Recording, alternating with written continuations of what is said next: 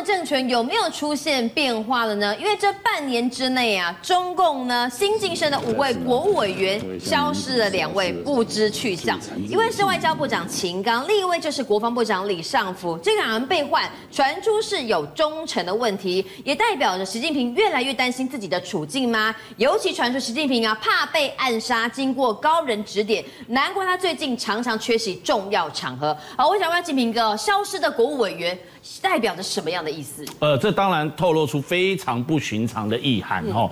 首先，我们来看说，这个是习近平在这个去年他的一个二十大之后的领导班子。结果你看到呢，李尚福他不是在今年三月才接替魏凤和出任这个国防部长吗？怎么在八月底出席了公开场合之后就消失寂今，人间蒸发了呢？而且还惹惹得这个呃外国美国的这个使馆，然后他的大使啊还在那边在推特上面调侃呐。那李尚福。现在不知道去处，那当然一直被说是他可能被逮捕了，被立案调查，包括他在内还有另外八名的官员将领，听听说也是他被被他供出来的，还有一个外交部长秦刚，那之前因为这个小三的关系也是被换掉，现在王毅王毅回国就透露出端倪。五个国务委员当中，这都是副国级哦。嗯，副国级就是所谓的中国大陆的中共国务院哦副总理层级的副国级哦，哦，国务院一人之下了啦。嗯、哦，那因为我们知道国务院总理就李强嘛，对，那这些副国级的王小红只剩下他，大概还是得到这个习近平的信任，他是公安部长。嗯、吴政隆是国务院秘书长。嗯。陈怡琴，他也是国务院的这个国务委员，他就是一个阳春委，没有兼部会的任。但是就像我们的政务委员一样，不管部会的一个部长的等级。所以你看到剩下三个人，半年内消失了两位，难怪引起中共国内还有包括这个外媒。揣测纷纷，当然有很多的这个阴谋论。等一下，大概大概会跟大家这个剖析一下。首先，我跟大家讲到李尚福，刚刚讲到李尚福最后一次露面是八二九的这个中非安全和平安全论坛。对，那为什么会被清算呢？传出来说是他从二零一七年到二零二二年，哦，至少这五年，他在担任中国大陆的解放军总装备部的这个部长时代。总装备部是什么？我用我们台湾的一个编制来形容，就有点像是采购单位，军备局、嗯、军备局局长一样。买武器的啦。解放军的转总装备部部长专门买武器、买军事装备，是掌握了这个预算钱大权。那担任了五年的总装备部长时代呢，他花了高价从俄罗斯买来了很多不能用的武器，东窗事发而被清算。但也有一说是。有些武器呢，它是骗了这个中国大陆人民解放军的这个高层，使用的是美国晶片，而不是大陆自己国产的，像什么麒麟九千 S 这些晶片，连华为都会用，你自己都不用吗？然后因为给不出上面的一些领导人员他的参数，然后东窗事发一样被上报，甚至有人怀疑说他是不是在忠诚度上出了问题？哦，只认这些钞票、人民币还有这个美金，不认其他的吗？所以这也是习近平决定下重手的传出来的原因之一。但其实习近平内忧外患不断哦。我们讲到李尚福，那当然不能免俗了，就会提到他前任，他是接任这个魏凤和啊。对。而魏凤和也待过总装备部哎。嗯。然后其实不只是李尚福跟魏凤和，还有中国的大陆的现在中央军委会副主席张又侠，七十二岁的张又，他也是待过总装备部哎。那你怎么只动李尚福，没没有动这个张又侠？但魏凤和传出也被牵连啦。对。所以就表示说。习近平也是看人下手，所以我刚刚讲忠不忠心这一件事情，也是一个指标，观察了一个这个很重要的方向。要把可能对他造成威胁的人哈一一铲除被消失，为什么这么担心？从最近习近平的几个动作看得出来。所以我刚刚不是讲忠心吗？嗯、对。习近平在这个中国大陆大权独揽，好，党政军所有权力一把抓。那么最近看到一些迹象，大家都觉得很奇怪。以前习近平不管是离开北京，好进出北京出访，都是有这个专机可搭。嗯。可是最近怎么很少看到他搭飞机？比如说去年六月的时候，你看到习近平坐专列搭火车出席香港政权移交的纪念活动。嗯。那你怎么开始坐火车？而且从北京到这个香港，就算你是搭高铁好了。那也是有一段时间呢，你为什么不搭飞机最快呢？领导人哦，行程很多，时间有限，居然搭火车。是，然后你再看今年五月的时候，他去陕西西安参加中亚峰会，也是搭火车，嗯，也没有坐这个飞机。在中国大陆境内、国内的话，他就尽量的去坐火车专列。但如果要出访，像这次去南风南非参加这个金砖的这个峰会，好，结果他据说是。离开北京的时候搭火车，到了边境再搭飞机到南非，然后从南非回来回到这个中国的时候，他也没有直接回北京，是回到了新疆乌鲁木齐落地之后呢，据说又是坐火车回北京，嗯、然后也把这个他信任的，目前还算信任了，我不知道他能信任多久。好，公安部长王小红招来这个新疆乌鲁木齐，陪同他维维护他的一个这个随扈的安全，然后回到的这个北京。所以你看到，这是我刚刚讲他在参加金砖峰会之后。回到了这个这个中国是这样的一个状况，为什么大家就会觉得那那干嘛坐火车？怎么变成金正恩啊？嗯，金正恩为什么要坐火车？金正恩有一个一列绿色的专列，对，去这个俄罗斯海参崴跟普京会面啊。都是这个坐火车去，因为他跟他爸爸金正日的这个时代延续下来就是坐火车，因为坐飞机容易发生事故、事故、空难或者是被暗杀、被地对空飞弹给击下来。所以难怪他是怕，难道他是怕被暗杀才选择要搭火车吗？现在这个阴谋论就大起了。对，因为。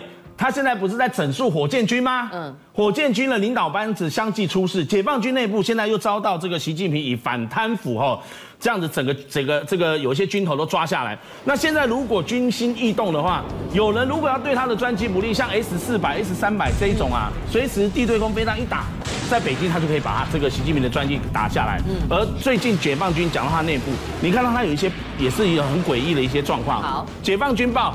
在这个周日啊，就应该说上个礼拜，好，他罕见的发布了一些文章。这个评论文看标题，你会觉得，哎，还好啊，四平八稳。的，激励干部奋发有为、担当作为啦，还有把问题清单变为这个履职清单啊。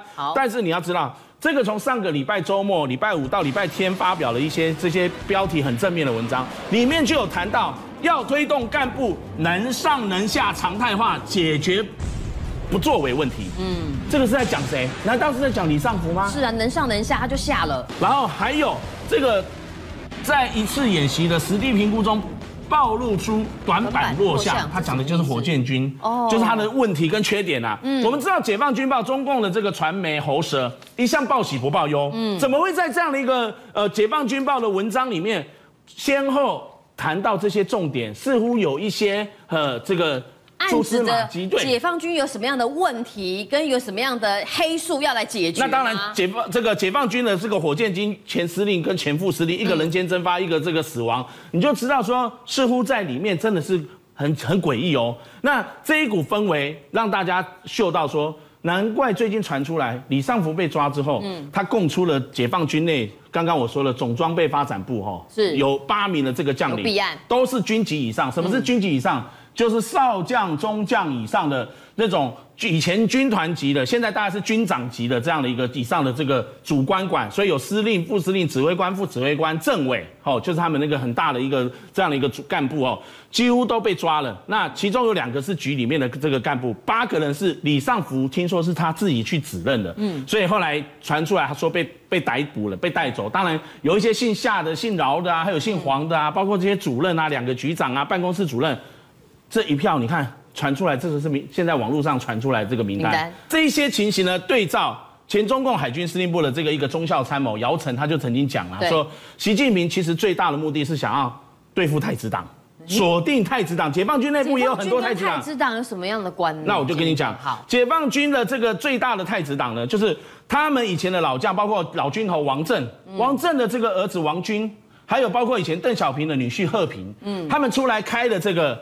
保利集团公司，保利集团很有名啊。嗯，你去中国大陆、去香港、去北京、上海，哪一个没有他的一个公司的这个落脚处，还有他的一个总部？那保利集团就是贺平跟王军他们身为这个创办人一起创办了之后，后来就加入了很多的这个中共的解放军的老军头，他们的这个子女啊，或者是他们的这个第二代。去那边好，在里面做生意。那现在为什么姚晨会指出说，保利集团就是这个太子党被被他锁定的大本营，就是这个保利集团，它进出口大型的军备，包括飞弹、舰艇这些武器装备啊，嗯，里面你到底赚了多少钱？然后而且你不是像李尚福，他就被美国制裁，为什么？他卖卖军品给俄罗斯，或者是跟呃军品这个违规出口之外。然后军品也从这个俄罗斯买回来很多，然后中中间是不是有中饱私囊？保利集团也是啊，它同样是被美国制裁，跟李尚福一样啊。对那但是它同样还是违反规定，在二零二二年的时候呢，一样出售了一些包括雷达，像 S 四百的一些系统元件，据说是天线，然后一样卖给这个俄罗斯，还有包括甚至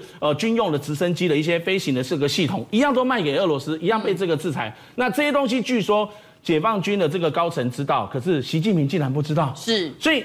保利集团他赚了这么多钱，当然也是这个要抓出来，里面有这么多太子党里面，好，当然太子党我等一下要跟大家讲，也扯到了一些斗争。好，讲到哦，习近平来对付解放军哦，背后暗者有没有可能是因为呢？解放军被里面呢，跟背后有这个保利集团在撑腰啦。那实说真的哦，最近习近平的动作不断呢，除了对付保利集团之外，要把太子党对他的威胁铲除哦。他另外一方面在整理的就是恒大集团嘛，因为说恒大集团呢是之前这个哈呃曾庆红的钱袋子，怎么样来整肃又有进一步的动作了。我刚刚讲到这个保利集团牵涉到。了这个习近平想要斗争那个太子党，嗯、因为太子党一直认为习近平好像治理国政没有很上心，嗯、然后可能随时可以换掉他。虽然习近平自己也是太子党出身，可是他对这些人不放心，嗯、那影响到好像内部有一些政治斗争。政治斗争就要讲到恒大，恒大最近不是一直被这个中共他监管单位盯上他，而且他的负债已经高达二点四四兆人民币了。那这两天传出了最新消息是，恒大金融财富管理的这个公司的总经理杜亮，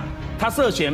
这个犯罪人员采取对他的刑事强制措施，什么意思？其实是逮捕他了。哦，把他抓起来了。抓起来了呢？其实恒大现在许家印虽然还在广州，可是他几乎已经没有了人身自由，他就是被就近看管。嗯、那为什么这样子？因为你抓了度量之后，才发现恒大集团他的投资的这个，包括这个员工跟他的亲属，恒大的业主总共超过十万人。嗯，他的欠债的不计其数，你根本也还不起。那为什么会动这个恒大？据说就是因为许家印的背景，你来看看许家印过去在这个香港恒大上市的时候呢，他获得了当时香港的这个呃大金主、香港的富豪郑裕彤、刘銮雄这些人的这个支持帮忙。传闻许家印就是这个曾庆红，曾庆红是谁？我们上次在节目中讲过，就是在这个江泽民时代非常信任的这个左右手。嗯，然后曾庆红他们家族的白手套传闻就是许家印，而不止这样，当时许家印还。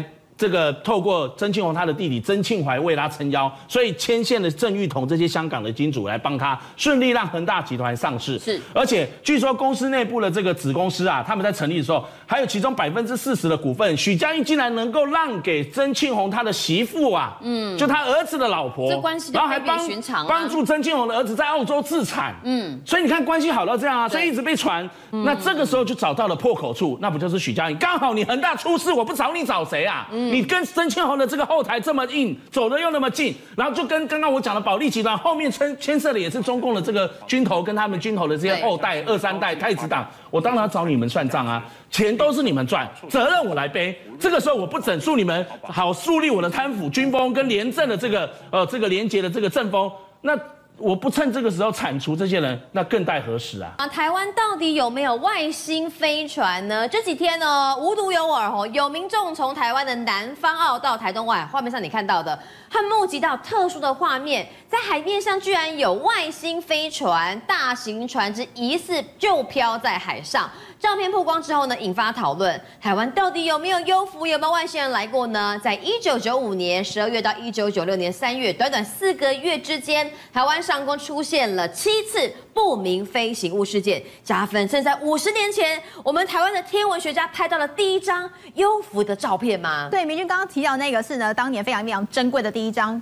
发生在台湾，而且真的拍摄到了这个历史珍贵画面，我们今天就会带你来看。但是呢，我们来看照片之前，我们来先来看看这两张照片，嗯、同样也让人家觉得说，哇，天哪！飞碟真的来到台湾的海面上了吗？因为这上面看起来好像一个漂浮物，有点像是轮船，又有点像是一个不明飞行物体，就飘在海面上空。因为很多 UFO 就是这样飘在海面上，或是飘在空中。但是大家是看到了，这其实是一个军事迷他所拍到的。这是在南方澳当时呢举行了一个青鱼的采接活动，他就拿着这个照相机啊，往这个海面上拍过去啊。本来想要拍一些活动的现场，结果让他不经意拍到一个类似。飞在海面上像一个不明飞行物体，那大家想说会不会真的是所谓的幽浮啊？因为不只是在南方啊，包括了在台东，也有民众发现一模一样。类似很像轮船，又很像船，又很像货物，不知道是什么样的一个物体漂浮在海面上。哎，南方澳看到了，台东也看到，而且看起来是同一艘。哎，对，好，这个时候大家就讲啦，会不会是什么不明飞行物啦，或者是其他的空拍东西呀、啊，不明这个这个飞行的这个船体啊等等的？但是比较科学的解释说法是说呢，有可能是因为当时的天气状况，因为万里无云嘛，所以海面的蓝加上天空的蓝刚好经过折射的关系，有可能是因因为折射，结果看起来有一点类似海市蜃楼的这种景象，所以我们视觉的错觉，用科学形容可能是视觉引发漂浮在海面上的错觉。但是你说这个，你可以用科学的方式去做解释，但有很多是无法用科学来做解释的。好，到底有哪一些是无法用科学来做解释呢？这两天是有有这个东部的民众看到了，疑似有外星飞船，但加分刚才讲，可能是因为天气太好，光线折射，看起来好像是飞船浮在这个海面上。但如果说它离海面很远，在天空中的，这你总不可能跟我说是折射吧？过去在一九九六年，台湾就有七次不明飞行物被目击的事件。对，我好像有点印象哎，有哈。但其实这两个案例呢，会大家会觉得说啊，就历史事件这么久了啊，嗯、我们现在再来看，有任何意义吗？有，因为从历史事件当中，我们可以归纳出两个重点。首先，第一是这两起事件呢，一个时间点非常敏感，嗯，这个时间点是一九九六年的二月份。另外一个这个事件是华航发生，也是在一九九六年的三月份。明君还记得一九九六年台海危机，嗯、飞弹飞来飞去，然后大家很紧张啊，两岸关系正紧张的时候，有可能一触即发。嗯、这个时候大家就在想说，那是不是外星人出发了这个他的飞碟来看看？哎呦，这里会不会真的发生所谓的战争 或者冲突？他们来做进行观察。好，我们刚刚说到了第二个重点要观察是什么呢？时间点都非常接近。嗯、这个二月二号呢，它时间是在晚间的六点零五分。另外这个是在三月的五点六分，是傍晚的时候。对，大家记得吗？在傍晚的五六点交接，这个时间是什么？太阳要下山了，月亮要出来了。据说这是一个魔幻时刻。就是一个天未明夜未央的这样的一个情况，飞碟很容易在这个时间来做出没。好，我们先来看看第一起案例，这是发生在机场，桃园的中正机场。当时发生什么事情呢？当时是啊，在中正机场的西北方海面上，大约是五千尺的方位，有一个东西正在发光。嗯，这个东西在发光，而且有两个发光的盘状，还不是圆点哦。根据他们描述是说，是像一个盘子一样的形状。然后当年你只能用不明飞行物体来去做。形容由左到右缓缓的移动，而且他说本来哦是两个三角形，结果呢慢慢移动之后，穿过一个云层，再出云层，已经变成了。五个光点了，哎，那很奇怪哦。对，那如果是飞机的话，怎么会越变越多？对，还可以从三角形变成前二后三的组合排列，而且这前后的时间将近一个多小时，从六点零五分出现之后，一直到晚间将近七点钟啦，大约六点五十五分，整个现象才消失。好，你说这个过程只有塔台看到啊？结果呢，好巧不巧，有当年就有网友，当时的这个呃民众就有看到说。车子经过泰山收费站，结果呢，他的爸爸在开车，后面坐着一个阿昼，嗯，阿昼就在车上看到天空当中，就指着大家说：“哎呦，那我这个不啊。”不会天耶！哦，说天空上怎么有盘子在飞来飞去？是盘状的飞行物。对，然后对照了当年在这个塔台看到的，嗯、也是一个盘形的这样的一个光盘，所以两相对照之下呢，其实有很多的目击者都看见这样的一个迹象。对除了这个中正机场二月份发生之外呢，刚刚我们特别提到了华航的零一七次的班机，就在一个月之后而已。对，三个其实时间很近，然后呢都是在魔幻时刻出现。那这架零一七班机又发生什么事情呢？好，这个飞机呢是从夏威夷开始起飞，一路飞到了日本东京之后呢，即将要降落在台湾的机场。嗯，在降落的过程当中啊，哈，他们发发现了一样是在机场的外海上空哦。机长突然间听见了，他的驾驶舱里面都有这个仪表板嘛，对，上面都有这个雷达的荧幕啊。他发现雷达的荧幕发出了警告声音，在告诉你提示机长说，你的机身旁边。有东西要你避开，嗯，这样的提醒你才不会发生一些冲撞啊，发生一些撞击事件。对，好，他就发现说这个避让雷达响起了警告声，嗯，然后他去看雷达荧幕，真的他看见了一个不明飞行物体就在他机身的左侧，嗯，就在左侧，然后于是呢，他就赶快想办法要进行解决，因为很近嘛，所以呢，他就赶快发现了之后呢，就跟塔台进行联系，但你知道吗？塔台地面的塔台说，雷达上看不见呐、啊。诶，飞机上面的雷达看得见的，左侧有不明飞行物，可是呃，回报地面的塔台却说没有。而且当时呢，地面塔台是跟这个机长讲说，因为附近的海面上刚好有军舰、哦，可能有演习。会不会是军舰的雷达影响了你在飞机上面所接收到的讯号？塔台是这样子跟机长来做解释，但是机长他左想右想就是不对，因为他的仪表板他看到的雷达荧幕就是有不明飞行物，所以他。他不得已，他只好赶快先做一个紧急的这个转弯的措施，嗯、所以他把整台飞机就往左偏，偏了之后呢，这个不明飞行物体就变到他的右侧来了，然后慢慢的变到他的后方去，整个过程。飞机顺利平安的降落，好家在都没有事情发生。嗯、但是降落之后呢，诡异的事情来了。嗯，降落之后呢，大家其实媒体呀、啊，哈，各方面啊，其实都很关心到底飞机上发生什么事情。很多的媒体呢，就去问了机组人员，问了空服员，空服员就说没有啊，就是好像有一个剧烈的震动，然后左右摇晃，然后就没事了。大家也不知道发生什么事情，嗯、所以呢，就把这个访问对象转到了机长跟副驾驶身上。对，嗯，这个时候奇幻点就来喽，机长。副驾驶三缄其口，嗯，只说哎呀，可能是优福啦，用开玩笑的方式顾左右而言他。但是你不知道，有时候开玩笑讲出来的，说不定就是那个真心话。好，事情发生之后呢，其实在呃很多的这个民众呢，同一时间也看到了，他们也是在开车在高速公路回中和的路上，是另外一个网友，是，这是另外一个网友，然后也看到了说呢，有这个不明飞行物体在空中的这样的一个现象，所以不管是在机长。或者是塔台，甚至在一般的民众啊，都曾经有目睹过不明飞行物体发生在台湾上空的经验。因为这个网友据说他回忆小时候看到这个飞碟景象，还有这个排列组合的队形，印象很深刻呢，也代表了他所说的话的确具有真实性。不过刚才讲到很多是网友看到的，很多是可民众目击到的，但是如果是天文学家讲的话，总不可能是假的吧？好，这个是一九六七年，就是我们刚刚节目一开始的时候呢，嗯、跟大家说的台湾历史上。第一张最珍贵的幽浮照片。好，我们先来看看那张照片在哪里。就是画面上你看到这个发出橘色光芒，然后呢，中间上是一个圆盘，外头还有一个光晕，橘色光晕笼罩的这样一个。在台湾拍到的哦。没错，地点在哪呢？就是在我们的圆山天文台这里。当时呢，这个台长姓蔡，叫做蔡章鸿，他几乎呢是把天文台当成自己的家了。有事没事呢，就会到天文台的这个顶楼啊，吼，透过望远镜啊去看。看看天空当中，因为他是他的兴趣，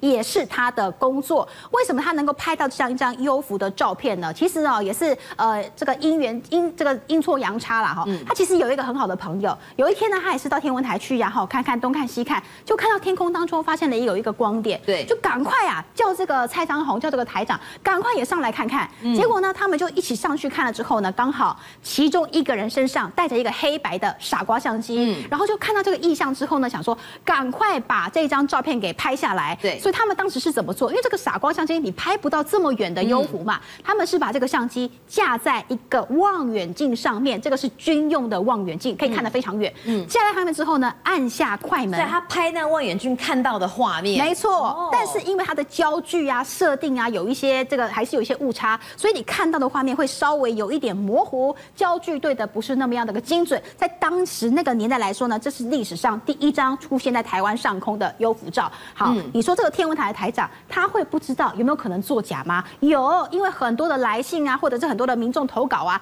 他们都是经过很多的排除，有没有可能是不明飞行物啊？有没有可能是飞机啊？有没有可能是太空气球啊？等等的。他们说，来，我们来看这个，他们说当时呢，这个飞行物呢是做了一个一百。八十度的大回转，嗯，所以飞行路线的跟飞机的那个凝结尾巴不太一样。一般的飞机凝结尾巴，我们看到就是这样拖了一长条，对，慢慢拖行，慢慢拖行，朝一个方向来做前进。你不太可能会一百八十度来一个发夹弯，因为这样的飞行路线跟飞机其实是完全不相同的。再来拍到的，他当时看到的这样一个 U UFO 幽浮的路径图，看出去的形状呢，他当时有描绘出来，就长这个样子，嗯，跟我们刚刚所看到。对照的那个橘红色光芒的是非常类似，而这张照片呢，也在台湾的这个天文学也好，呃，在 UFO 界也好，留下了一个相当震撼的照片。因为据说当时很多的台北市市民也看到这个画面呢，也跟圆山的天文台说啊，哎，台北的上空有幽浮。五十年前真的是大家都看到同一个幽浮了吗？